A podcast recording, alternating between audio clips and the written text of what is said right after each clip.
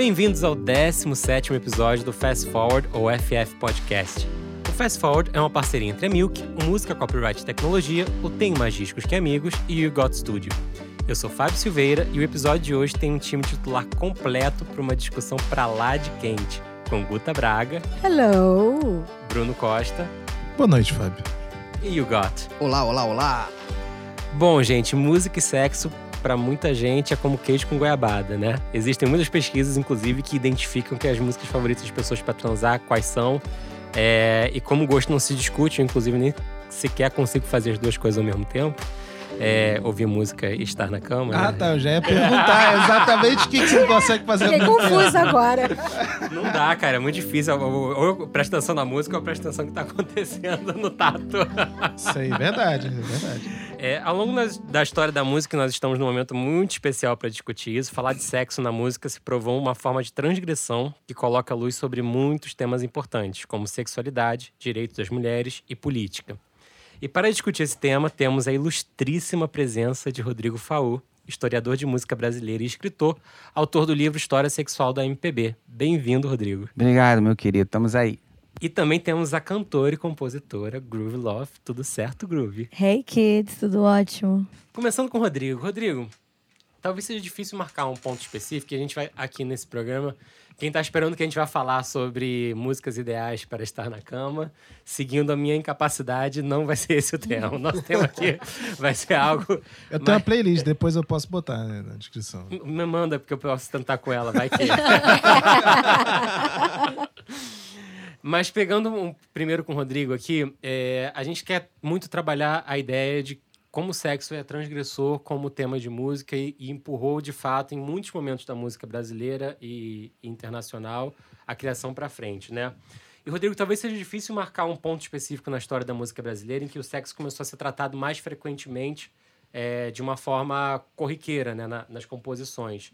Mas você diria rapidamente pra gente quais seriam esses primeiros ousados e que épocas mais ou menos aconteceram isso? Olha, não é difícil, não. Foi a partir da década de 70 que começou. É bem o recorte dos anos Ah, 70. sim. Antes era muito difícil. Porque com é, o conservadorismo, né, com tudo era... Você tem uma ideia, você, assim, só você ver como é que as crianças eram educadas, como é que as pessoas eram educadas. Se um pai falava assim, não, era não. Você não podia nem sair de casa, entendeu? É, então, assim, era tudo muito rígido. E assim, você não ouvia pa- palavrão em meio de, de comunicação, você não ouvia, você não, não, não podia se falar em gay, você não podia se falar, aliás, nem existia essa palavra, mas enfim, não podia Exatamente. falar em homossexualidade, você não podia falar em nada. assim, Tudo que. Assim, ainda era um país muito católico também na época. Era? Então, é, ainda é, mas hoje tem é, ca- católico e evangélico. Mas de qualquer maneira, é, mesmo os evangélicos já, né? Já, hoje já é de uma outra maneira, né? E é, é muito diferente. As pessoas não conseguem imaginar o que era 50 anos atrás. Era completamente diferente.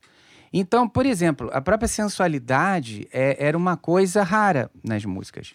Você tinha no carnaval, sim, uma época que era mais transgressora em costumes, porque o carnaval é também completamente diferente do que é hoje. Hoje você pode, que nem a música do, é, que foi vetada, né, do, do mundo virtual, né, que é uma música da Pablo, né? Eu não preciso espe- é, esperar para ser vadia, sou todo dia, sou todo dia, né? Essa música é, é ótima para poder dizer isso, porque assim, antes você só tinha o carnaval. As máscaras, inclusive, era, era uma forma de você chegar às pessoas e se fingir de outra para fazer algumas coisas que não era permitido. Imagina, sabe? Então, assim, havia uma liberdade no carnaval que não tinha no resto do ano. Era só quatro dias. Então, nesse, nesse tempo, você ouvia músicas de muita crítica política também. Você ouvia, quando não estava em ditadura, lógico, é, do Vargas, né? Mas você ouvia muitas músicas políticas, ouvia também muitas músicas de crítica comportamental. É claro que havia um limite, tá? Mesmo em época de não ditadura. Por exemplo, é, eu sempre digo, eu adoro esse exemplo. Nelson Gonçalves gravou uma música do Wilson Batista chamada Todo Vedete, que falava do baile dos enxutos, que era o pr- primeiro baile de travestis que teve num carnaval na Praça Tiradentes, nos anos 50. Essa música foi censurada, tá? Em 56. Então, assim, é, pra você ter uma ideia da, da rigidez dos, dos costumes. Então, quando, assim, ah, o Bororó, que era um compositor bissexto, faz uma música que o Silvio Caldas gravou. Esse corpo moreno, cheiroso e gostoso que você tem. Entendeu? Ou quando Ari Barroso fazia Teu olhar é um sonho azul, teu sorriso uma promessa louca, teus olhos duas joias de coral, num engaste sensual de tua boca, o mais lindo luar tu, a grandeza do mar tu, só te quero a ti, só te sinto ao ti, só palpito por ti, és minha vida querida. Então isso é de uma sensualidade absolutamente incomum para época, entendeu? Até numa música de dor de cotovelo nos anos 50, quando o Lu- Lu- Lupicínio fala, é, é, é, não há nada no mundo que possa afastar esse frio do, do meu peito, né? Que ele fala assim, não consigo viver sem teu braço, pois meu corpo está acostumado. Isso é uma cena de cama Sim. possível nos anos 50. E o que, que muda nos anos 70, especificamente? Que, que compositores e artistas de fato Quer dizer, mudam? na bossa nova já começa uma, uma mudança, porque a bossa nova já era feita por um grupo mais elitista da zona sul do Rio de Janeiro, principalmente, pessoas que tinham, é, enfim, garotos já de classe média, porque tem isso também. Antes a música era feita por estratos muito pobres da sociedade. É, então, assim, é, esses compositores já trouxeram. Quer dizer, o Braguinha, o Lamartine Baba, assim, alguns, alguns compositores, como essas músicas do Bororó, no carnaval, principalmente, já tinham uma suavidade, eventualmente num samba canção ou outro, que justamente essa modernidade foi dar na bossa nova. A bossa nova foi uma coisa que surgiu de uma hora para outra, né? Alguns compositores, Jo- José Maria de Abreu, Braguinha, Al- Alberto Ribeiro, algumas pessoas, Custódio Mesquita, já faziam umas coisas assim, eventualmente, mas não só harmonicamente, mas como letras um pouco mais suaves, que foi dar na bossa nova, né? Aí a bossa nova já traz nas letras uma outra visão da, da, da mulher, a mulher já um pouco mais despida, a mulher um pouco mais sensual, a mulher, a garota de Ipanema, a mulher na beira da praia. Então isso já e tem uma sensualidade embutida, às vezes melancólica, mas tem, né? Ela é carioca, Rio que mora no mar, sabe? Ou seja, já é uma coisa mais solar, né? Mas a coisa mais picante, até tem uma canção que a Maísa gravou, que é a primeira cena de pós-foda da música brasileira, que é o Depois do Amor. E depois do amor, nossos corpos nus, uma música do Normando. É uma música muito bonita, não fez sucesso, mas era uma música que causava certo frisson. Agora, nos 70, é a grande mudança comportamental mesmo. Assim, não só aparecem mais músicas sensuais, como já aparece lentamente o tema da homossexualidade, já começa a aparecer. As mulheres começam a ter cérebro, que antes não tinham. As mulheres, quer dizer, primeiro que não tinha compositora praticamente, né? Tirando Maísa e Dolores Duran, não havia compositoras muito representativas. Tinha outras, mas sem um trabalho expressivo. E às vezes também imitando muito o estilo dos homens. E as mulheres cantavam, então, a visão dos homens sobre elas Aham. né? Então, nos anos 70, ainda continuava muito pouca mulher compondo. Porém, os homens universitários, com outra cabeça, o pessoal classe média, Chico, Vitor Martins, Ivan Lins, Aldir Blanc, João Bosco, Gonzaguinha, essas pessoas deram voz às mulheres. Eram mulheres, as mulheres passaram a ter um poder que elas não tinham antes, porque os compositores não davam treva, com raras exceções, Sim. né? Mas assim, é, isso foi muito forte. Então a geração da Gal, da Elis, da Simone, da Betânia, é, da Fafá, essa- essas, essas mulheres conseguiram uma voz que elas não tinham. Então por isso que foi muito contundente assim a, a presença delas nesse tempo, entende? Eu estava falando aqui no início, antes de- de começar a gravação, sobre Alibi, né? Eu era adolescente nessa época e tinha uma música que era obscena, ela foi censurada. O Meu Amor. Conta um pouco pra gente. Aliás, foram duas músicas do Chico do mesmo álbum que, que foram censuradas, né? Cálice. Estamos falando de uma E- época de ditadura em que se censurava a sensualidade também, né? É, e a Rita Lee também, né? Quer dizer, foi uma, uma figura extremamente censurada, mais pelos costumes do que pela política. Inclusive, nos anos 80, quando Cálice já tinha sido liberada, apesar de você, as músicas políticas né, mais pesadas foram liberadas, a Rita Lee ainda foi censurada até com a, in- in- a in- in- assim, a mais ingênua de todas, Pega Rapaz, de 87. Ela ainda ficou presa um tempo na, na censura porque Rita falava Lee- de frente e de trás eu te amo cada vez mais. Aham. Entendeu? E falar de Rita Lee é fundamental pro tema, né? Fundamental. É Mas deixa eu, eu responder Responde primeiro a, primeiro e a, a gente chega na a. Guta. O meu amor é uma música. Porque assim, o Chico. Aliás, hoje você sabe que as pessoas têm um problema de interpretação de texto, né? Porque hoje é assim: a sua blusa é preta. Você tem que dizer isso. Você não pode dizer uma outra coisa que as pessoas não entendem. Entendeu? Aí um dia, uma mulher, uma, uma, uma menina de um site me perguntar: Ah, vem cá, o Chico era machista, né? Eu falei, gente, se o Chico era ma- machista, eu não sei quem pode não ser. Sabe? Que- É machista? Porque não é possível. O Chico sempre foi a pessoa mais libertária da música do Brasil. Entende? Aí veio me perguntar se mulheres de Atenas eram. Gente, mulheres de Atenas, mirem-se no exemplo das mulheres. de- É para não mirar no exemplo, que as pessoas não entendem mais figura de, de linguagem porque o mundo emburreceu de um nível que eu nunca vi na minha vida, né? Mas enfim, voltando. Então, O Meu Amor é uma das músicas contextualizadas que Chico fez ah, na vida. Então ele fez muitas músicas para filmes e muitas músicas para peças de teatro. Então ele criou, baseado na, na ópera dos Três Vinténs do Brecht, ele criou a antológica Ópera do Malandro, né? Que transpunha para a década de 30 aquele ambiente de corrupção política que, enfim, e aquela confusão da, da, da ditadura que estava rolando naquela época. E uma das músicas que ele fez para essa peça, que falava né, de uma paixão, assim, de duas mulheres por um homem, foi justamente o meu amor. Entende?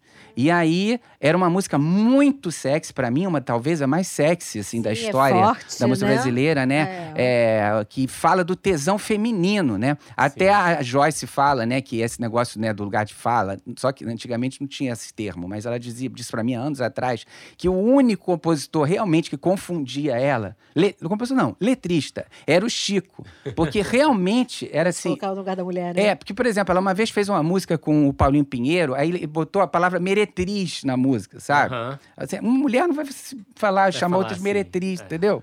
Então ela, ela mudou, assim, aí, mas Chico não, é é uma coisa tão, tão inerente, se ele consegue penetrar na alma feminina de um num grau, né? Sim. Então, assim, como é que um. Assim, eu acho que antes do Chico, só o Assis Valente. é, eu acho que ele tinha uma coisa assim tão feminina. Mas o Assis Valente, assim, embora o último biógrafo dele, pelo, por quem eu tenho muito respeito, diga que não, eu duvido que não fosse gay. Porque é, naquele tempo, um homem dos anos 30 escrever as coisas que ele escreveu, eu acho muito difícil. O meu não dá, gosto mais do outro lado. Ele disse que dá. É, é, é, passei. Como é que é? É, é, me disseram que o mundo ia se, a- se acabar, né? Gastei com ele mais de quinhentão.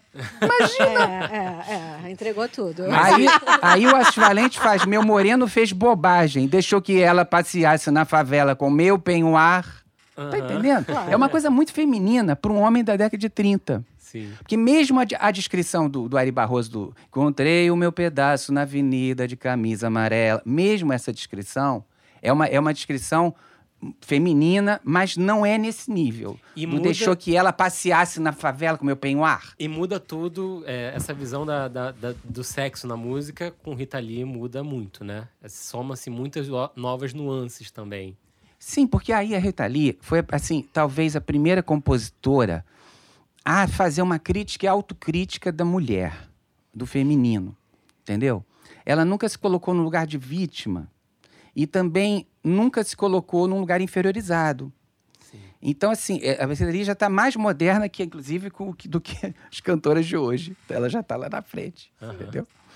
Porque é uma coisa, é muito interessante, sabe, o que ela faz, né? Então ela pode até brincar de ser su- é, submissa numa música como Buana, Buana, sou tua mulher robô, teleguiada pela paixonite, entendeu? Ela, ela pode fazer é, Mulher é bicho esquisito, todo mês sangra, tá entendendo? Ela, ela, ela vai nas coisas, é, é eu nasci descalça, pra que tanta pergunta? Porque ela era uma mulher roqueira única naquele tempo, né? Então chamava de sapatão, né? Então eu nasci descalça para que tanta pergunta, entendeu? Então assim é, é uma é, uma, é um soco assim a Rita, né? Sim. E aí a gente traz, traz o recorte assim, de música brasileira e pensar um todo, né? Quando a gente chega nos anos 80 e 90, a gente está falando de uma liberação é, sexual muito maior, né? E de, e de artistas pop que exploram esse, esse aspecto de uma forma muito mais completa, né? Vamos falar de Madonna, vamos falar de Michael Jackson, vamos falar de Prince, talvez o literalmente Prince, ele é Prince, mas ele é o rei, né? nesse nesse sentido. Então a gente já, já ganha um recorte de música pop global que permite uma liberdade maior, né? Esse impacto no Brasil ele foi sentido de alguma forma é, com alguns artistas? Ou isso veio num. Porque teve, tivemos o rock dos anos 80, né? Ok. Até o surgimento de um funk nos anos 90, que começa aos poucos a trabalhar isso de uma forma mais a, aberta. É claro que, assim, conforme vai avançando, quer dizer, mas a, a nossa música sempre teve alguma influência, alguma referência do que estava se fazendo no mundo. Entende? É, sempre, mas sempre mesmo. É, só que, claro, quanto mais informação, quanto mais facilmente a informação chegasse, né? Quando os discos começaram a ser mais fáceis de ser importados, ou então quando eles chegavam mais rápido, a coisa, a, isso era mais sentido, ou vinha com mais rapidez, entendeu? Então sempre teve esse intercâmbio. Agora era mais lento, assim, tinha um delay e às vezes tinha um inconsciente coletivo de época. Sim. Também, entendeu? Tem, Por exemplo, é quando houve os Secos né? e, e, Molhados em 73, que foi uma loucura, é, vários outros e, os, e os, os Croquete, que são mais ou menos da mesma época, é, o Ney me disse que, por exemplo, já estava rolando os, os, os num, num, é, tipo assim, no Rio e eles estavam em São Paulo ensaiando para fazer Sexo Ele não tinha visto ainda os croquetes quando eles. Entendeu? É muito louco. Uhum. Porque essa informação não chegava fácil. Sim. Entende? E ao mesmo tempo, em outros países da América Latina, tinha outros grupos parecidos com os croquetes. Na mesma época, em vários países da América Latina. Tem um amigo na PUC, o André, Haroldo André, que fez uma tese sobre isso. Caramba. Entende? Então é um inconsciente coletivo que batendo a sua porta, entendeu? Sim. Agora, teve muita imitação, muita coisa, muita influência. A disco foi um negócio muito forte, né? Que aqui havia um purismo em relação à disco, porque todo mundo sabe hoje, né? As pessoas mais in intelectualizadas sabem que os Estados Unidos financiaram o golpe de 64, né? Ajudaram a financiar. Então, as pessoas que eram mais engajadas politicamente é, refutavam esse estrangeirismo na música do, do Brasil. Era uma coisa meio infantil, mas eles não. Naquela época a gente tem que entender o contexto de época, né? Sim. Com a coisa dura que estava rolando aqui, as pessoas achavam um absurdo você cantar na língua da pessoa que está te oprimindo, né? Ou Sim. aqueles ritmos. Então, por exemplo, a discoteca, que tirava um pouco o espaço dos artistas nacionais nas rádios, era considerado vilão número um. E para o pessoal do rock também era vilão, porque tirou muito o mercado de trabalho deles. Sim. Entendeu? Quer dizer, até para os roqueiros. Inclusive nos Estados Unidos. É, a, a, disco é, foi, assim, defenestrada. Mas também existia um preconceito porque a disco tinha um negócio de comportamento, incluía a, a comunidade gay, né? E, e, tudo mais, e também tinha uma raiz negra. Então, tudo isso também era um negócio que incomodava, Sim. né? E no Brasil foram poucas as pessoas que tiveram coragem de usar essa linguagem disco, por exemplo, que era uma linguagem de liberdade, Sim. né? Então a Rita ali, o Ney numa música ou outra, as frenéticas, uma ou outras pessoas, Gil com Realce, tiveram uma influência nos arranjos de algumas músicas já, né? Quando a música brasileira, quando acaba, cai o AI-5, aí eles começam a ter um pouco mais de coragem de, de, de, de, ter intercâmbio com, né, assim, com músicos americanos, sei o que, a coisa vai...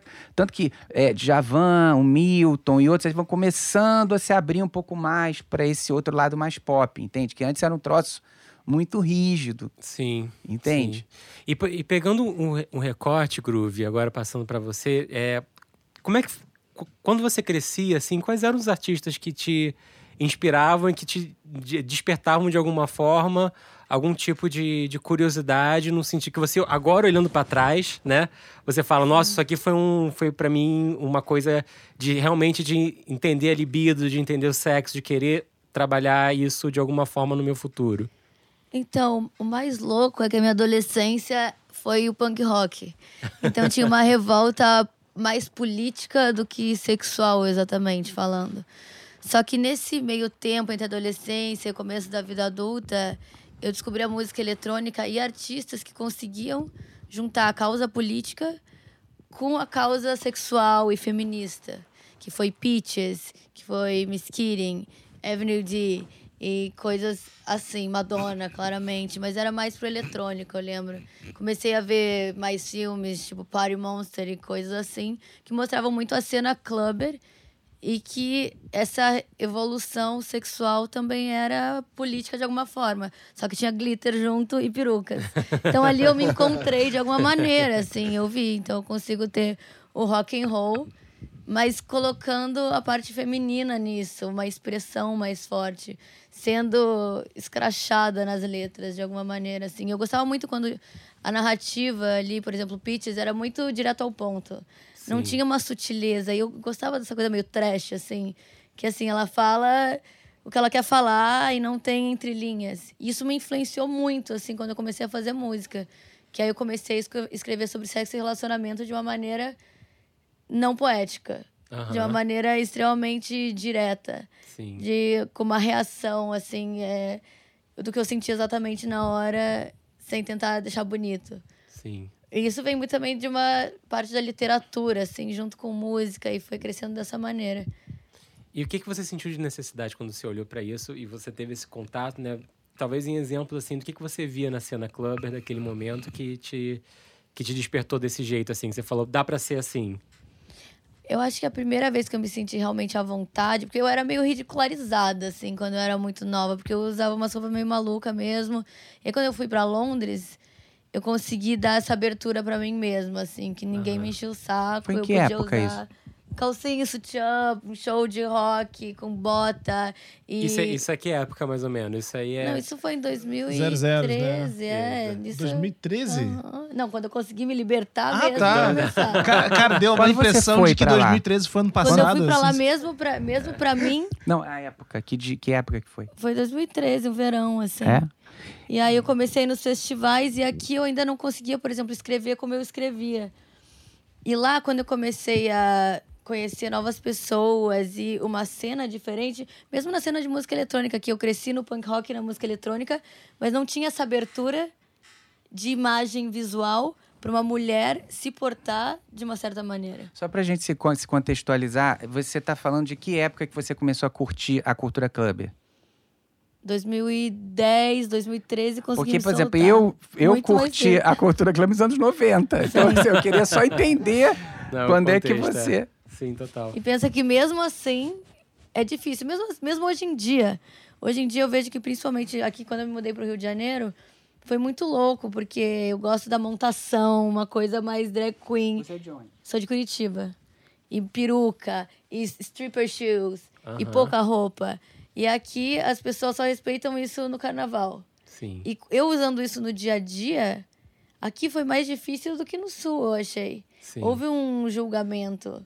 Houve uma coisa assim, ah, this is too much. Olha, eu, eu- eu posso falar uma coisa? É, eu não nem vivi muito essa época, eu era muito pequeno, mas pelos relatos que eu escuto de amigos, Zezé Mota, Mato Grosso, Frenéticos, meus meus amigos, final dos anos 70, início dos anos 80, no Rio de Janeiro, era uma loucura. Com todo final de ditadura, com tudo, pelo menos nos nichos, assim, Copacabana, Ipanema, era uma loucura. Rolava coisas, assim, escalafobéticas, entendeu? Então, assim, depois da AIDS, o negócio encaretou muito. E o Rio de Janeiro continuou numa caretice sem fim que vem até hoje. É, Entende? e Ah, a Groove toda hora fala assim: eu entro no metrô e eu não tenho roupa pra usar no metrô, porque as pessoas. É estranho? As pessoas não entendem, não me entendem no metrô, é meio esquisito. E mesmo quando eu tô assim, é estranho, eu não sei se é uma questão energética, assim, mas eu- eu- até hoje, a gente tá em 2019, é muito difícil mulheres até se deixarem ser, sabe? Então, Sim. assim, é, mesmo dos anos 70, eu acho que até a sutileza antes dos anos 70, musical, deixava as coisas mais, mais, mais sexy, assim, de alguma maneira. Hoje, parece que a música tem muito exercício sexual e pouco refinamento do prazer do êxtase. Com Ah, certeza. com certeza. E isso faz as pessoas terem menos sede pelo ato, talvez, em si. Isso eu, eu venho visto, sabe? As pessoas querem uma coisa. Não sei se vocês lembram no filme da Barbarella, que ela vem do futuro, daí ela toma a pílula, daí senta do lado do outro, e daí é uma coisa que passa em fast forward, assim, o sexo. Aham. Que não tem exatamente o refinamento de prazer. E eu acho que isso está acontecendo justamente com rede social, por exemplo. Isso. As pessoas não querem se mover até o outro e não querem exatamente ter o contato e a intimidade. Totalmente, Mas concordo elas com você querem- totalmente.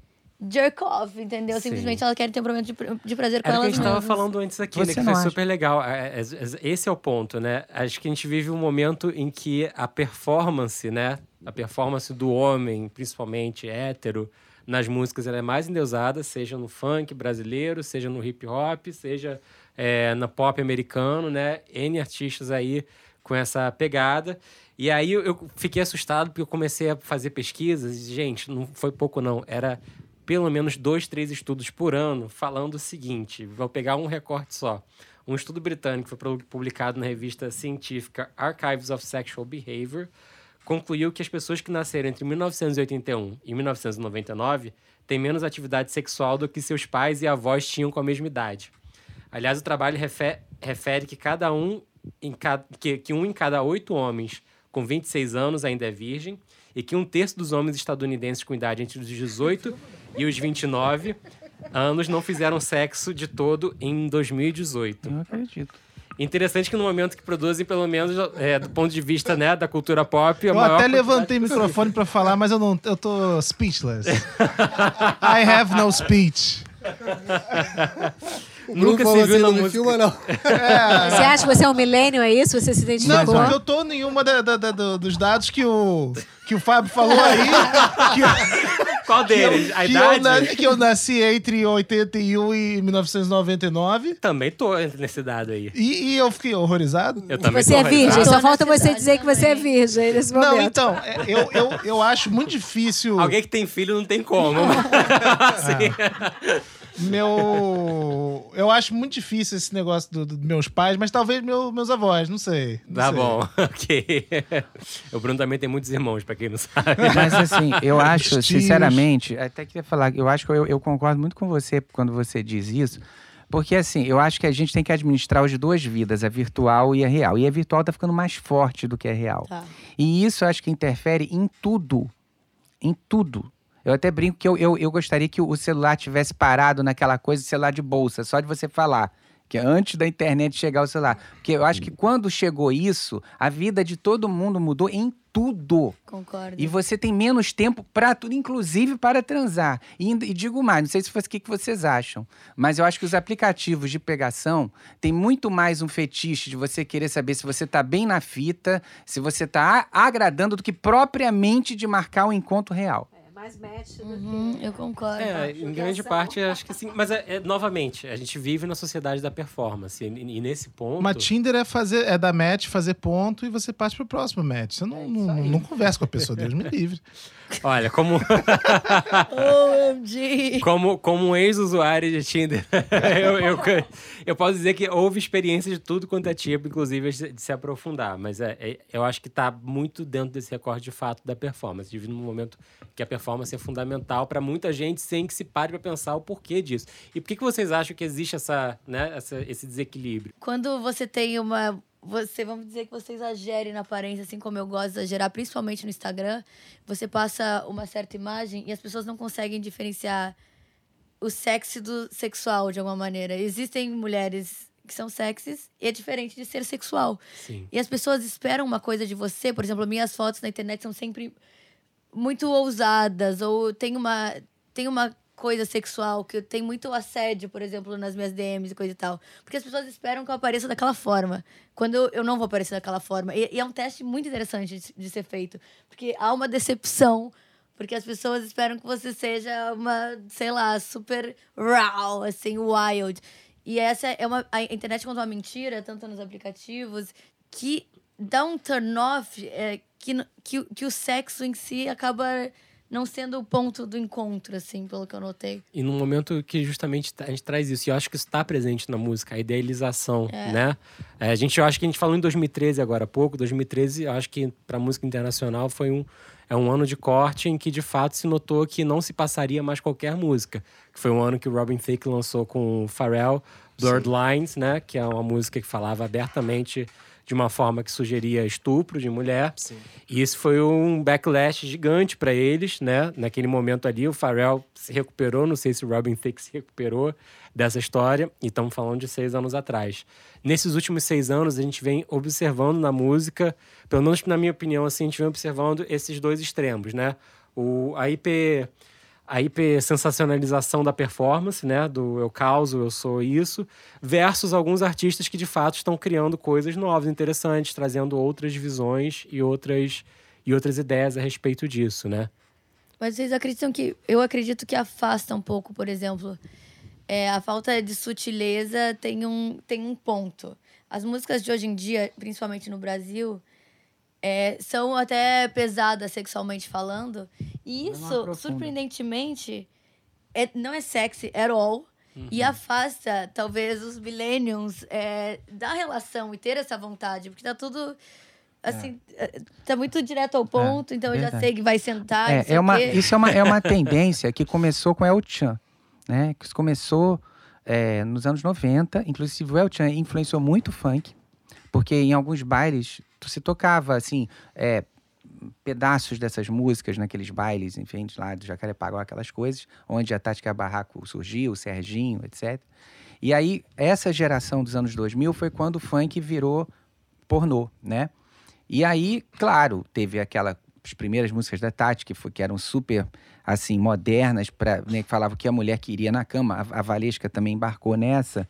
Só que assim, eu esperava que o funk fosse evoluir nas letras para uma outra coisa, sabe? Também mais criativa. E eu não consegui ver isso nem no funk, nem em outros gêneros contemporâneos massificados, entende? Então, assim, o que, eu, o que eu acho chato é que na música que representa o Brasil hoje, que é o funk e o sertanejo, é, você não consegue ver uma coisa como tinha até, até vamos supor, os anos, até os anos 90, com, com, com boa vontade, que você tinha também o outro lado, que eu acho que é isso que você sente, sente falta. Se você ouvisse uma música de um Skank, se você ouvisse uma música, sei lá, do Pato Fu, se você ouvisse uma, sei lá, do Cidade Negra, se você ouvisse uma coisa do pop daquela época, ou mesmo outra coisa que a Rita Lee ainda estava fazendo e que outras pessoas... Você ainda via o amor e o sexo de uma maneira mais poética e, e- e mais sugerida, que o sexo também é muito isso, né? O sexo, na verdade, eu acho que o relacionamento tem, tem uma palavra que é a palavra-chave, que é o mistério. Se você elimina o mistério, é, fica tudo meio ridículo, fica tudo meio óbvio, Vira um né? vídeo pornô. Exato, entende? Uma- um ponto que eu acho que é muito interessante em todas as músicas que eu acho verdadeiramente sexys é que todas elas, de alguma forma, exploram alguma vulnerabilidade. E a É partir do verdade. momento que a gente não trabalha com a vulnerabilidade, por exemplo, quando a Beth Gibbons canta é, no, do Portishead Glory Box, eu sinto ela cantando daquele jeito e eu falo, cara, ali é uma pessoa que tá desarmada, que quer alguma coisa Exatamente. que tem uma vulnerabilidade ali naquela forma de cantar, né? Ou então, se você é agressivo, você é agressivo sendo vulnerável. O Prince, ele era agressivo sem jamais abrir mão de ser vulnerável. E eu enxergo isso em artistas de hoje, né? Obviamente, eu vou trazer aqui um recorte muito mais da música internacional nesse momento, é trazendo e levantando outros temas e outras questões, né? Porque também, se a gente fala nesse momento que a gente está gravando aqui, 2019, sobre alguns temas, a gente já começa a abrir várias outras tags dentro desse universo da música. Subtemas, né? É, subtemas. Então, assim, teve uma entrevista, é, teve um caso recente do Troy Sivan, que é um cantor, compositor é, não, sul-africano, né? Mas ele estava dando uma entrevista para um, pra um jornal na Austrália. E ele fez um disco sugerindo que ele é gay abertamente e fez um disco sugerindo que ele estava falando sobre ser passivo na cama. E aí o repórter perguntou para ele abertamente: "Você está fazendo um disco sobre ser passivo?" E ele falou: Olha, eu não, eu não quero comentar isso desse jeito assim, sabe? E isso se to- tornou um debate é, global sobre se, o que, que é invasivo ou o que, que não é. Você já está falando ali de uma forma poética de temas, e, na minha opinião, é, in- é inegável que o disco é sobre isso em grande medida, né? Mas a necessidade da gente também traçar preto no branco, né? e a gente precisa ter o tag. aquela hora, né? O que eu tava falando com a Guta aquela hora, é isso. As Mas eu, pessoas- acho, mas eu acho importante pensar que existem artistas hoje que estão é, se abrindo a possibilidade de falar abertamente sobre não, eu gosto de fazer sexo. Meu sexo Não, é. isso eu é ótimo. Só que tá- assim, tá uma lindo. coisa é você falar uma coisa numa entrevista. A outra coisa é a linguagem da música, porque assim, a poesia não é só a poesia, oh, os seus lábios são bonitos como os campos verdes, eu não sei. Não é isso. Entende? Tem mil maneiras de fazer poesia e de sugerir coisas, entende? Mas o Com que eu trago- muitas Mas linguagens. o que eu trago pro que, pro que a gente está falando de agora, do, do mundo de hoje, é muito mais essa, essa reflexão do que novos temas ou que novas questões tá, a gente está aberto a discutir, né? Antigamente a gente poderia pegar uma música, sei lá, que sugerisse um- um- uma transa gay e tentar um recorte ali de que aquilo ali estava só sugerindo a transa gay. Hoje a gente já está falando, pera, você está sugerindo a transa gay com que papel, com que magia, com que... E isso já abre várias outras questões. Então, eu acho que esse tem, nesse sentido, a gente não parou de evoluir, ainda que é, se tenha, nesse senso comum que todo mundo está de acordo, essa Superficialidade. é superficialidade. Cara, mas a- ao mesmo tempo, eu não sei se é pelo papel que, que eu exerço no meu trabalho, de falar com vários tipos de pessoas diferentes, de vários gêneros musicais diferentes, mas eu sinto um conservadorismo absurdo, mas muito grande. E, e não sei, parece que eu sinto que, assim, essa sutileza na hora de falar sobre sexo, ela, ela não existe porque as pessoas estão querendo aquilo, né? Enquadrar. É conteúdo explícito ou não é? Então, assim, se você fala um pouquinho sobre erotismo e sobre sexo, as pessoas já ficam, não, você está muito. Né? Então, tá, é, então é putaria? Ou não é putaria? Né? Então eu, eu, eu tenho Maniqueísmo, né? visto, eu tenho visto muito esse preconceito, assim, uma coisa binária sobre é, falar de sexo, sabe? Quase como se tivesse voltando a ser tabu, né? E, e, eu, e eu, assim, com muita frequência tenho que lembrar da Madonna. que a Madonna já falava coisas super explícitas, tá, de forma poética talvez, mas falava super explícito é, sobre isso nos anos 80, né? Sim. Bom, mas não só ela, né? É muito antes dela, por exemplo, só para ficar no exemplo de Brasil, no fin- entre o final dos anos 70, justamente quando o Chico lançou o Meu Amor, até surgir a AIDS em 86, por aí ficar forte isso, nunca se viu no Brasil uma abertura tão grande para sexo, para sensualidade. Foi a época justamente do Eu, meu bem, você me dá água na boca da Rita Lee. Foi a época de, das coisas mais, assim, absurdas. Não só na música, mas assim, na televisão e no cinema, assim. Assim, muita coisa falando de sexo, muita coisa falando de ser um homem feminino não fere o meu lado masculino, vale tudo. Agora, cuidado com a nova ordem. Liberou geral, agora va- vale tudo. João Bosco fez com Aldir, Al- Aldir Blanc uma, uma música de uma troca de casais, que o homem ficava com o marido do outro e a mulher ficava com outra mulher, entendeu? E, é, e o outro vai abrir um restaurante na- natural cuja proposta é cada um come o que gosta. Isso é 82, entendeu? É, quero fazer uma pergunta sobre isso. Você acha? Eu vejo que hoje em dia os artistas, até eu, assim, escrevendo música, tem muito esse lado do personagem e que a gente deixa algumas coisas fictícias. Eu sinto que essa época. Agora a gente é mais vulgar, mas nessa época era mais verdadeiro. Talvez o vulgar de hoje em dia não seja nem verdade, sabe como? Então, é, você acha que nessa época eram mais os personagens do artista ou realmente era o que eles viviam na época? Cara, eu acho que tudo é um reflexo da sociedade. Assim, a música é um reflexo, sabe? mesmo que não seja uma coisa que a pessoa viveu, é uma coisa que está no ar. Por exemplo, eu fiz uma entrevista com a Paula Toller que é emblemática, né? Que eu pergunto para ela, é uma, vem cá, mas o, o como eu quero, aqu- aquela mulher tirana era você? Ah, não vou te dizer isso. eu poderia ser eu. Isso? Então, assim, é, e assim, como eu te falei, no caso do Chico, ele tem muitas músicas contextualizadas. Quando ele fala te perdoo por te trair, essa é uma, coisa, é uma música feita para um filme baseado na obra de Nelson Rodrigues. Perdoa-me por te traíres. Quer dizer, a mulher tá com tanta raiva do homem que ele não, ela não, sabe, o cara, sabe, não faz o que ela quer, o que ela sabe para dar prazer para ela, que ela vai trair o homem só de pirraça, entendeu? aí a gente perdoa por te trair. Quer dizer, aí, ué, não é uma experiência que o Chico viveu, mas quantas mulheres não viveram isso, entendeu? Então isso é uma coisa que tá no ar, assim. Então, assim, é muito. Assim, o cancioneiro dos anos 70 até esse início dos anos 80 é um cancioneiro realmente deslumbrante. Assim, se há uma coisa que eu tenho nostalgia, assim, é da minha infância musical. Porque você ouvia essas coisas no rádio e na televisão. Sim. Entende? E aí tinha música brega? Tinha música brega. Tinha música massificada? Tinha música massificada, mas tinha espaço para tudo. Entende? Hoje, para você descobrir uma coisa legal, você tem que ir com lupa para internet, você tem que gastar um tempo para você descobrir que as coisas não vêm de graça para você. Eu sinto que isso, tá- isso muito mais gravemente, talvez, no Brasil, nesse sentido, nesse Ah, recorte que a gente sim, tá falando aqui, é. do que lá fora, assim. Porque eu acho que também... Eu, eu comecei a ver algumas matérias e, e para refrescar a cabeça, né, de artistas novos, interessantes, e a gente descobre N artistas que estão fazendo coisas completamente sem gênero, completamente, né, Christine and the Queens, King Princess, artistas completamente interessantes que bagunçam, que nem eu falei da coisa do Troye Sivan, aqui, que foi um recorte aqui, mas a gente, que bagunça um pouco a, a, os temas de, de gênero na sexualidade, que bagunça um pouco e que abre novas fronteiras, né? Eu acho que eu- a, a conclusão que eu tô chegando aqui, olhando nosso papo, é que talvez o Brasil tá muito, muito conservador no geral. Fora as, dra- as drags fazendo o papel delas, tá incrível. É, tá Salvando o pop. É. É, sabe o que eu sinto? Eu sinto é aquela coisa assim que a gente nem todo parece que nem todo mundo tá no mesmo tempo, né? É, a gente tá, sei lá, em 2019, muita gente tá com essa cabeça, não é à toa que essa onda de co- de conservadorismo veio, porque tem uma outra muito forte que veio contra ela, né?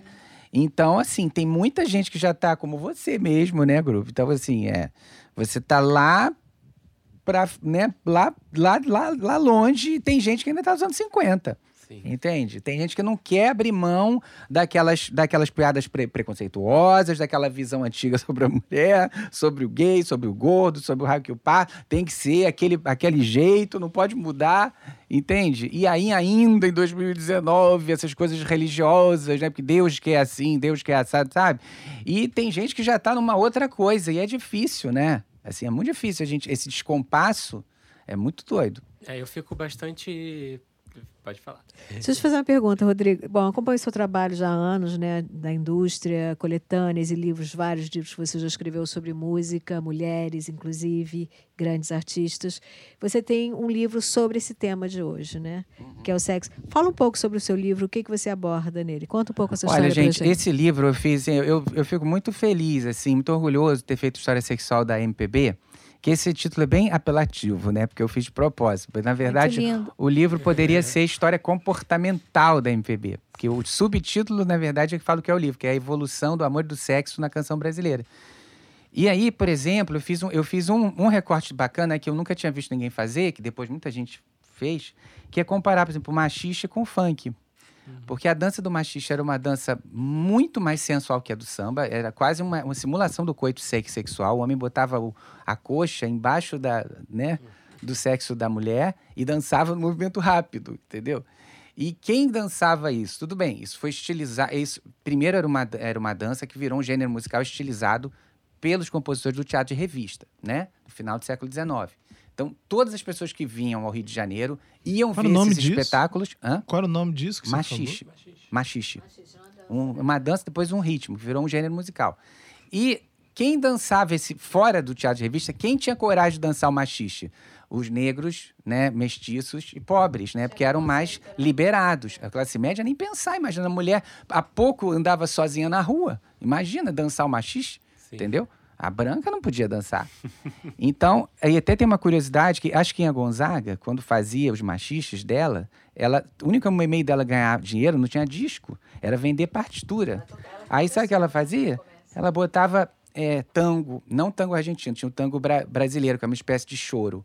Ela botava, em vez de machiste, era machiste. Se você fosse tocar no piano, tu ia ver que era machiste, mas ela botava tango. Só não vendia. não- não- entendeu? Não entrava. Porque a partir, a partir dos anos 1850, o Rio de Janeiro virou a Pianópolis, era a cidade dos pianos. Toda menina de classe média nascente tinha um piano em casa. Não tinha, não tinha rádio, não tinha nada. Gente, não tinha rádio, não tinha televisão, não tinha nada. Então, assim, Só é, podia transar piano. depois do casamento, na teoria. Então, Sim. tédio. Não, a isso mulher, e a mulher era coisa, anos, né? Era assim. propriedade do homem, né? Era cheio isso. É, Então, então, por exemplo, isso é interessantíssimo, porque assim, e o machista sofreu um preconceito terrível, assim, era, você vê, pra mulher ter por que botar tão em vez de machista, vocês imaginam um preconceito que tinha. Você tem uma ideia, quando ela, ela fez uma polca, que não era nem um machiste, acho que é Gonzaga, a família dela parou de falar com ela, assim, entendeu? Assim, queimou, assim, queimou as partituras dela em praça pública, entende? De músicas dela, entende? era isso. Aliás, quando ela se separou do primeiro ma- ma- marido, a, que separou, ah, imagina, separar naquela época. É, a família não quis mais falar com ela. Aí, quando ela começou a fazer sucesso, vendendo as partituras com a palca atraente, a família fez uma fogueira de partituras da Chiquinha. Fez uma pouca. Cara, eu achei tão cinematográfico queimar a partitura em Sabe? praça pública. É, mas é. Então era uma coisa terrível. O pai da Chiquinha Gonzaga, quando, foi, quando que ele estava Tá no leito tem de morte, no leito Tá- de tá morte, ela, ele não perdoou ela. Ela, ela- ele não quis recebê-la. Você vê como é que eram os costumes. Então, a dança do machixe era um negócio barra pesada. E aí, o funk, quando apareceu, teve o mesmo preconceito da classe média. Depois, depois eles se abriram como se abriram um pouco ao machixe, mas nunca de todo. Tanto que o machixe foi um ritmo esquecido que foi sobrepujado pelo samba. Porque, embora sendo sensual, ele não era tão indecente para a época, Sim. entendeu? Então, esse foi um recorte bacana do livro. Eu fiz outros. Eu falei sobre a evolução da sensualidade, eu falei da evolução do erotismo, do duplo sentido, as músicas de duplo sentido. Falei dos gays, foi o primeiro livro que fala eh, dos LGBTs, dessa evolução né, dessas músicas, né? Que antes era. Quando tinha, era pro tom do Achincalhe, né? Sim. Então, é, se veste de baiana para fingir que é mulher, vai ver que é, vai ver que é, uma marchinha de 59. Então, é, então isso era assim. Então, foi muito forte. E também falei das músicas transgressoras de amor e sexo, quer dizer, as músicas que já falavam de separação sem ser uma coisa botando a culpa na mulher, sem ser uma coisa para baixo. As, as músicas que falavam do, de amor livre, as músicas que falavam, enfim, é, de uma vivência mais assim, de troca, né? Sem ser uma coisa opressiva, sem ser uma relação de amor romântico idealizada, entende? Então, isso tudo é, eu, eu fiz em 2016 esse livro, e é um livro muito atual. Tudo isso que eu falei lá atrás, de uns cinco anos para cá, meio que veio à tona de uma maneira muito forte, né? E... Bacana. Ah. E eu aí- tô falando demais, tá, gente? Vocês me cortem, Não, não, não. por favor. Está- eu sou assim mesmo, é- porque é uma, eu assim, eu, é para Tô mim, como eu falei antes de começar, né? O Calbi sempre me dizia, casei com a música, né? então, eu sou realmente, é, é, eu me casei muito com a música. Eu tenho- Eu tenho 47 e assim, desde de pequeno que eu guardo tudo que tem nos jornais, nas revistas sobre música, eu coleciono, já tenho 8 mil discos, entendeu? Então, para essa geração que é tudo na, na nuvem, vai na, na minha casa, vai achar que eu sou completamente maluco de ter 8 mil Você discos. mora na nuvem. Entendeu? É. eu moro na nuvem, exatamente. Sim. Mas é, é outra relação. Ah, e tem isso também, que eu acho que é um, um bom Não, tema e, para e esse já vi que debate. gosta de cantar, né? Voz de cruda. Ah, eu sempre canto, cantei, imitei vozes. Tem, não, não, não, pera aí. Vamos um, um segundo pra isso. Que outras vozes você imita? Porque isso aqui é um podcast, cara. É o momento pra você brilhar. É o áudio só. Música mais sexy, vai. De alguém que, que seja uma música sexy. No microfone, por favor. hein? Ah, não sei. Sobe o microfone ali. Peraí.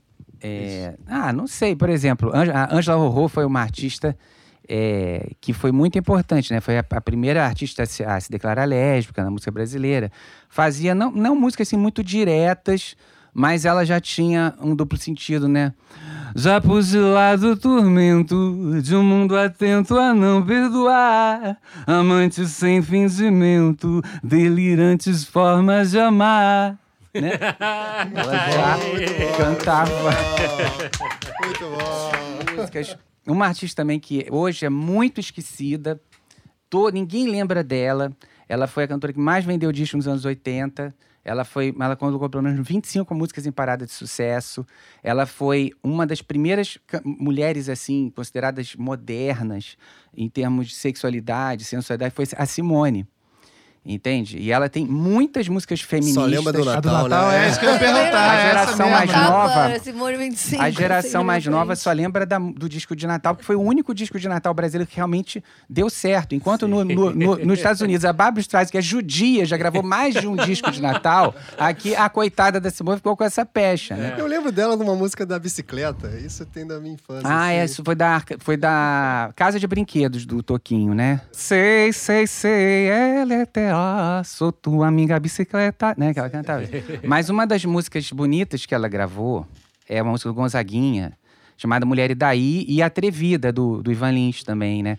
Estou mais atrevida, mordaz e felina, já não sou mais a mesma, respiro outros ares, navego outros mares. Né? Aí ela vai, né? Começar de novo e contar comigo vai valer a pena, né? Sim. Então, muitas. Ah, e daí é uma pena que a moça não seja de cama e mesa, um bicho, uma presa, que depois de usada se guarda ou se joga na lata do lixo. É, É mulher daí do Gonzaguinha, Puxa apenas comigo. mulher. Então é nada. Tá chegando, tá O chegando. oposto do sexy nesse momento.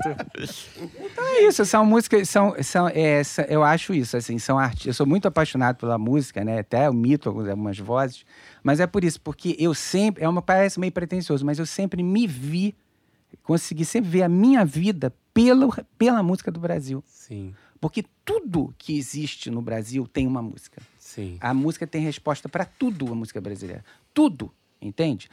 Da política ao comportamento, ao tudo tem, tem, uma, tem uma música para isso, sabe? E isso sempre me fascinou muito.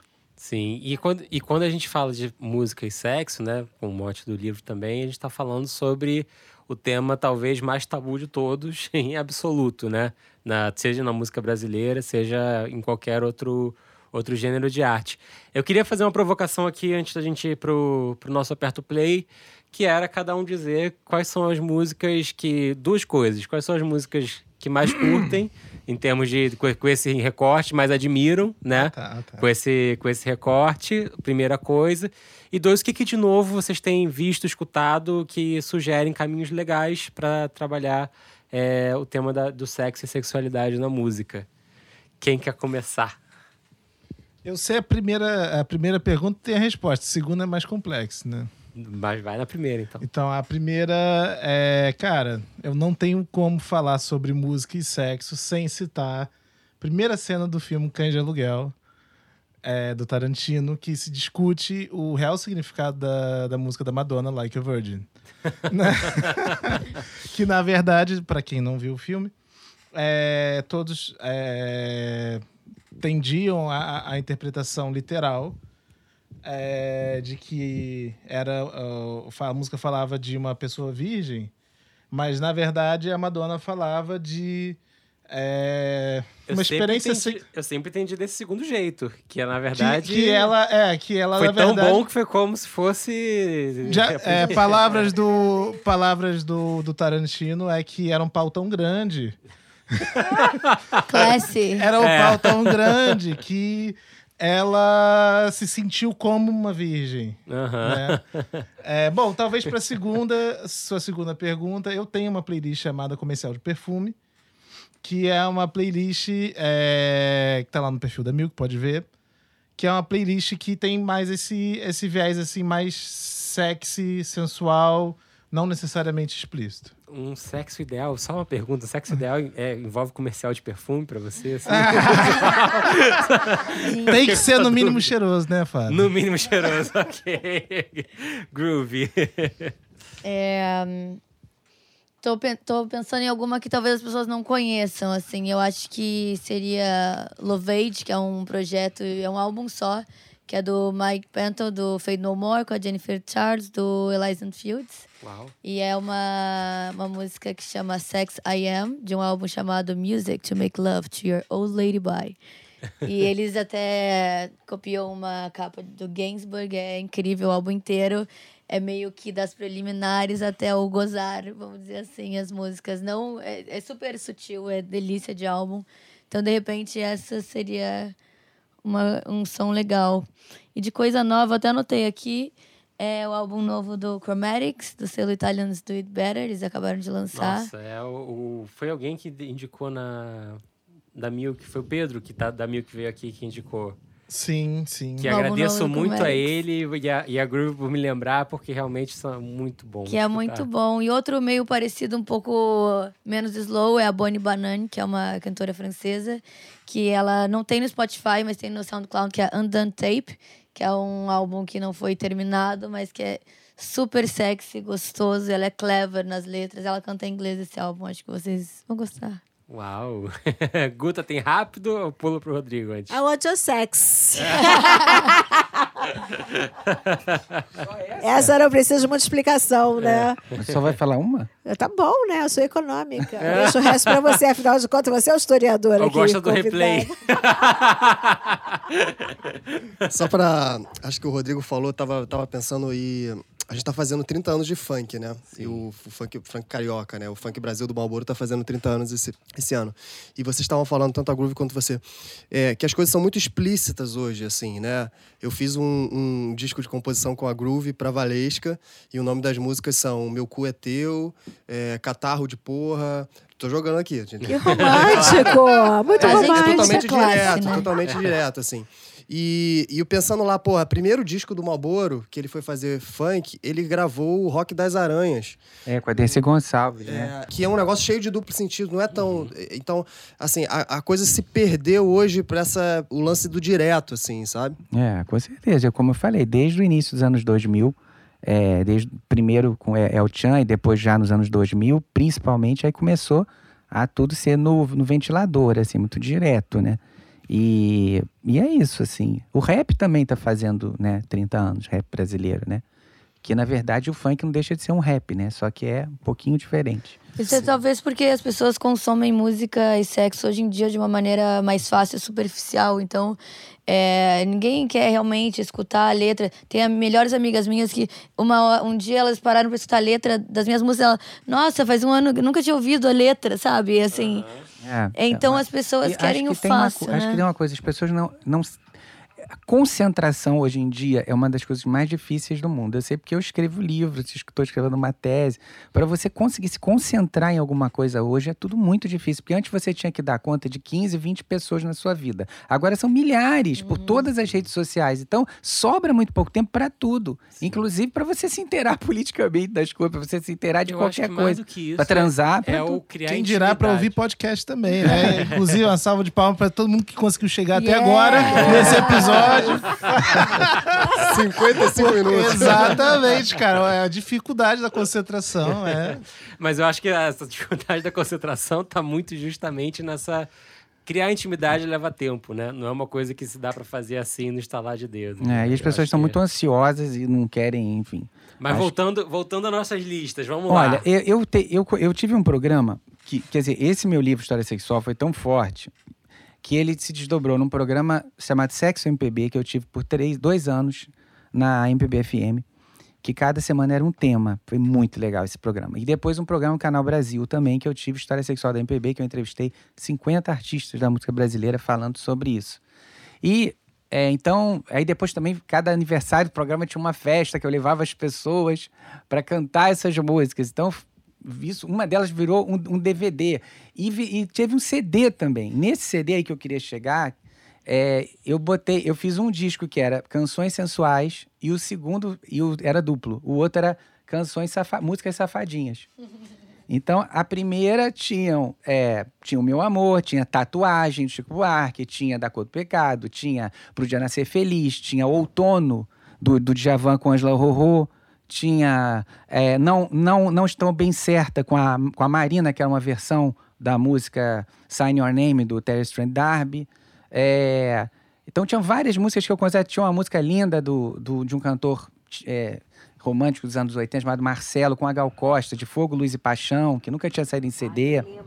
Faça um pedido ao silêncio se alguma vez te encontrar. Né? Então, eh, tinha muitas músicas assim, envolventes para transar mesmo.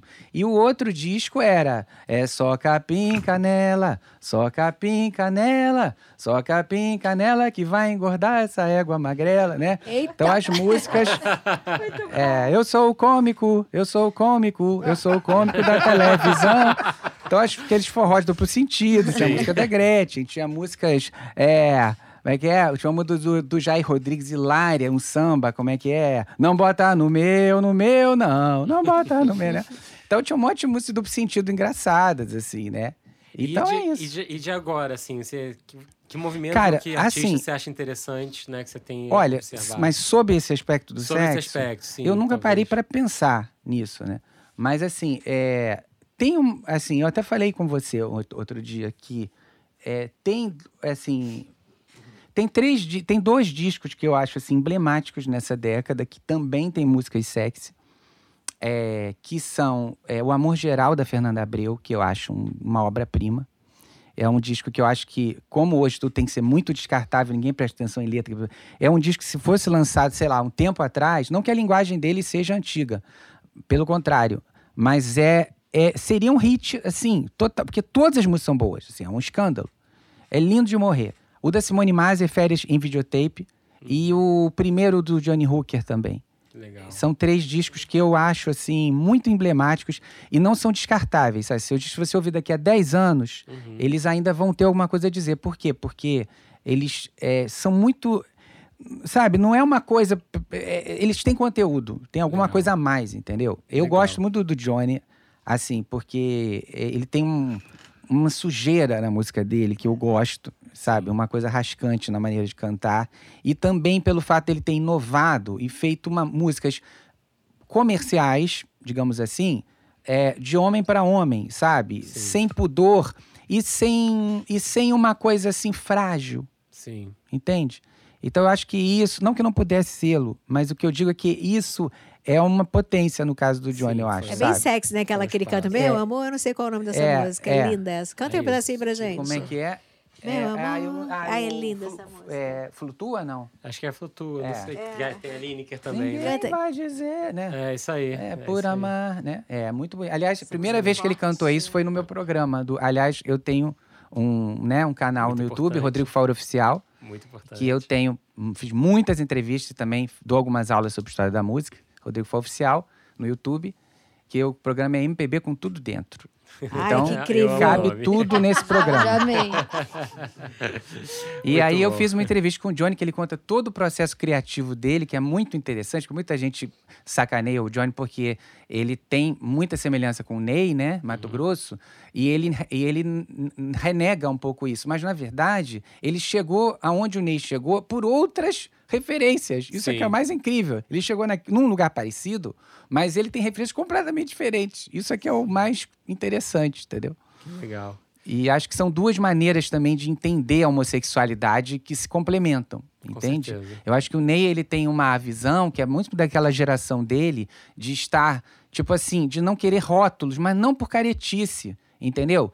Porque, na verdade, os rótulos é o homem que coloca. Agora, é claro que também, no momento que se mata uma porrada de viado, uma porrada de... Claro que você também tem que marcar um território, né, de militância, porque senão, né, se você não tem um grupo que, que brigue pelo, pelo seu meio, as coisas também não avançam. Isso. Então, eu acho que são duas maneiras interessantes de chegar também num lugar semelhante. Com certeza. You got. Cara, a gente não pode deixar esse podcast passar sem falar de Marvin Gaye. Eu acho que, Opa. Yeah. acho que não dá pra passar. Hey. E pensando assim, de artistas mais contemporâneos, assim, tá me vindo à cabeça, porque já funcionou pra mim, Save da Lisa, assim, Save da Lisa, acho muito Incrível. sexy, muito, Sim. muito. Pra mim, acho que todo. Tá na minha playlist. Tá na tua playlist, né? perguntar. É, pelo menos pra mim, assim, o, o, o sexy na música tá muito na textura da voz do cantor, Ah, é assim, verdade. e, no, e no BPM pra trás, assim, o low BPM, assim. Então, por isso que o funk music sempre funciona dessa forma, o R&B é sempre muito sexy. E aí, todas as vertentes do que vão acontecendo, assim. Se você pensar, ah, isso, sei lá, na música eletrônica tem o dance hall na Jamaica, que é muito sexy, Sim. mas é, é o BPM mais pra trás, assim. Olha, eu queria falar de duas coisas que eu esqueci. A música era de abertura do meu programa de TV, que era o mesmo nome do livro, História Escrita era de Seu Tipo, de Eduardo Sec Luiz Carlos Góes, com o Ney Mato Grosso. Me diz que eu sou seu tipo, me diz, neném, que eu acredito. Murmura baixinho que eu sou seu ideal, né? Essa é uma música emblemática. E não podemos também falar de música internacional sem Xadê, né? Eu ia falar Sim. agora. Xadê. Faltou muito, gente. Rainha. Eu imagino Mulher quantos filhos foram assim, criados viva, com com Xadê, né? Sim. Olha, população acho, do mundo a seria melhor, né? e outra coisa também, falando de filho, Roberto e Erasmo Carlos, as canções de motel de Roberto e Erasmo Carlos fizeram, acho que metade da população bra- brasileira que tá aí hoje. Isso é verdade. Cama e mesa, mante a moda antiga. Café da manhã. Café da manhã, na parte do seu sorriso, os seus Sim. botões, olha. Porra. Sim. Eu acho, eu acho que Xa- Xadê era um dos que eu ia citar como, né? Que é, de fato, acho que tem músicas dela que nem são necessariamente os, os grandes hits, mas Love is Stronger Than Pride, sabe? Eu acho um musicaço, assim, de cri- criar clima e tudo mais. É, escuto muito, gosto muito de Chromatics também para esses momentos. Gosto, apesar de não escutar durante, né? Já deixei isso claro. Você sabe que eu tinha um pro- no meu, meu programa de rádio, tinha um quadro que era Na Cama com MPB. Que eu perguntei para todos os grandes astros qual era a música que gostavam de ouvir naquela hora. E alguns eram que nem você, diziam que ah, na hora eu não gosto de ouvir nada. Ufa, vou montar um grupo de apoio. É. uns, É uma playlist só de respiração a partir de agora que a gente vai fazer. Fiquem ligados. uns gostavam de ouvir só música estrangeira, porque aí não se ligavam na Isso. letra. É muito mood, engraçado. É mais cada um mood. Mas, um- tem, mas tem Chromatics, tem Portishead, com certeza. Tem Maze Star, especialmente músicas como Hala. E acabei de me ligar que são só mulheres. Acho que eu vou levar isso pro terapeuta. Mas, enfim. é, e, de, e de artistas interessantes que eu acho que levam a música para outros lugares atualmente. Eu acho que eu já citei alguns aqui, né? Com certeza adoro Christine and the Queens. Acho, achei o, o disco do Troy Sivan realmente uma coisa bem interessante de é, ousar e falar coisas que outros artistas na posição dele, e isso é um toque real aqui no Brasil, poderiam estar pegando, assumindo e falando, colocando isso para jogo, tá? Então eu acho que é, é importante relativizar isso, mesmo sendo um artista pop, no recorte que ele tem também, né? É, será que ainda, tem, ainda dá aperto play nesse programa? Vamos, para lá. play? Vamos para o aperto play. Gente, a gente já fez um aperto play mais importante do episódio, né? Agora aqui é o bônus track do nosso aperto play. Vou começar com a Guta, que tá louca pra recomendar um aí, vai. Então, é porque não sai da minha vitrola, né? ah, o Hip Hop Machine. Você tá qual- escutando, qual no- que é- na vitrola não tá porque não saiu em vinil. Qual que é, É a que a música do vitrola- Highcast que você vai recomendar, É pouca mesmo? pausa. Essa música é obscena. Obscena. Sim, mas sim. é maravilhosa. Muito é uma boa. delícia de ouvir. E é boa pra transar. Olha, eu vou falar que eu experimentei, tava ótimo. É. Tá aprovado, tá aprovado. Amanda. Com vinho essa, né? Porque jazz, assim. Bruno, pra quem você aperta o play? Então, cara, é uma música do The Game, com participação do Anderson Paak, chamada Stainless, que já foi direto pra minha playlist comercial de perfume. Aê, diretamente. You got. Eu tenho duas recomendações. A primeira é da nossa queridíssima Groove Love. Uh, É um álbum que a gente fez com muita, muito carinho, Swipe Right. É a música Dead Dick, que é um, gostei do título, gente. é, que é um Vou experimentar com essa, tá? Me manda o link. A Swipe Right ce- também é interessante, É porque né? é uma música. eu- a gente fez essas músicas baseadas nessas, nesses encontros do Tinder. Então era su- Swipe Right, justamente porque cada música é sobre um homem. Teve umas que eu tive que juntar dois porque não dava, um só não Ou era eles eram muito parecidos Não, também. ou era né, na muito ruim, aí teve que colocar mais um pra conseguir finalizar a música, sabe? Enfim, a segunda recomendação, já que vai ser. A gente tá gravando agora, mas entra no ar semana que vem, então já é futuro, porque É. quando vocês estiverem Tá ouvindo, no já ar vai nessa estar. semana, gente. Então, ajudando aqui. Mercúrio tá retrô. Exatamente, já vai estar no ar. Que é a Gia. Gia é uma cantora do, do Rio Grande do Sul. É, gravou aqui também no estúdio. Tá lançando uma música, O Que Você Quer de Mim, é um reggaeton. E ela poderia ser simplesmente uma das pessoas que podia estar falando aqui, porque ela é uma estudiosa da bunda, na diferen nas diferentes culturas, assim. Então. Oi? É, Como é que é isso, estudiosa da bunda? é, do- Explica da- isso da- melhor. Do, do- poder e a força é, imagética que a bunda tem nas diferentes culturas, assim. Então, Olha. muito legal. E além disso, ela é professora de dança, ela tem um grupo de dança no Sul e está se lançando como artista, chama Gia. Então, a música O Que Você Quer de Mim, procurem aí, já vai estar no ar. Sensacional. Isso me lembrou uma coisa engraçada que eu entrevistei a Valesca junto com a Fê, com a Fê Fernanda Abreu no meu programa. E, Interessante. e, aí as e aí uma coisa que pintou uma hora, que a, a, a Fernanda, pois é, né? Eu acho que tá falando de bunda demais, né? Quer dizer, o peito, coitado, já não tem mais chance nenhuma, né? Porque parece que tem uma fixação na bunda, não sai mais disso, É né? que os peitos agora são todos de silicone, né? Tudo fake Gente, news. ah, mas a bunda também. Aí eu achei isso engraçado, assim, porque me lembrou, você falou. Rodrigo, a gente queimou todas as suas indicações antes do Aperto Play. Não, ele vai ter um monte ainda, cara. Isso aí é pra- tipo- agora. Enciclopédia, vai. Ah, bom. Tem uma música que é muito sexy também, que era a abertura do meu programa de rádio, que é o Dois Pra Lá, Dois Pra Cá, com Elis Regina, de João Bosco e Aldir Blanc, né? Que é um também. É um bolero. É uma época que a década de 70 é era uma época que teve uma invasão, reinvasão, digamos assim, retorno dos boleros. Boleros brasileiros, né? E muito sexy, assim. Teve o Meu Amor, teve Folhetim, né, com a Gal, e teve dois, Sob Medida também, do Chico. Se você crê em Deus, erga as mãos para os céus e agradeça, né, com a Fafá. E aí tem essa que é o dois pra dois pra cá, que é demais, né? Canta um pedacinho pra gente. Vai. Sentindo um frio em minha alma, te convidei pra dançar. A tua voz me acalmava. São dois pra lá, dois pra cá. A gente, a Guta de olhos fechados, curtindo, amei. Groovy, queimamos todas ou sobrou alguma pra agora? Sobrou sempre. É, vou indicar LSDXOXO, é, chamado Burn the Witch. É um breakbeat, vamos dizer assim. É o som mais cool que eu acredito tá rolando no momento. Assim, o visual do cara é incrível. Vocês têm Que que, dar um check.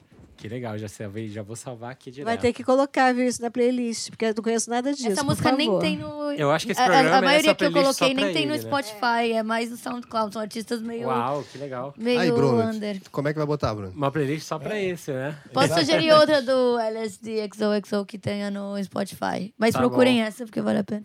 Incrível. Bom, as minhas duas recomendações, bom, uma delas até tem a ver é, sobre sexo direto e explícito, né? Eu faço por segundo. Vou começar primeiro com uma versão incrível do Thurston Moore, que era do Sonic Youth, fez para uma música do New Order chamada Leave Me Alone. É absolutamente linda, vale muito a pena é, escutar e até comparar as duas lado a lado, né? Porque de fato foram são duas versões bem diferentes entre si e que ele conseguiu criar coisa, uma coisa, recriar a música muito mais de uma forma orgânica, né? Por esse lado. E a minha outra recomendação parece brincadeira, mas eu fico recomendando ele, mas é porque ele realmente fez uma música que de fato foi para outro lugar, né? É Kevin Cris, com participação de Gabi, uma música chamada Rola os Dados, completamente explícita, direta. Deve ser rolo os dados, né? Não, por causa da rola, tá vendo? Mas de fato é, o, é novamente ele levando, apesar de ter aquela estrutura certa de construção de música, já leva para um outro lugar e é muito interessante. Rola os dados, Kevin Cris, com participação de Gabi. Gente, muito obrigado, Rodrigo. Muito obrigado, Groove, pela Obrigada, que agradeço. Mendes. Pela Foi lindo, foi uma delícia estar aqui com vocês. Eu espero que a gente faça novos programas sobre esse tema futuramente, porque é um tema que rende pano pra manga. Podcast picante. Valeu, gente. Até a próxima semana que vem. Valeu, até mais. Até lá.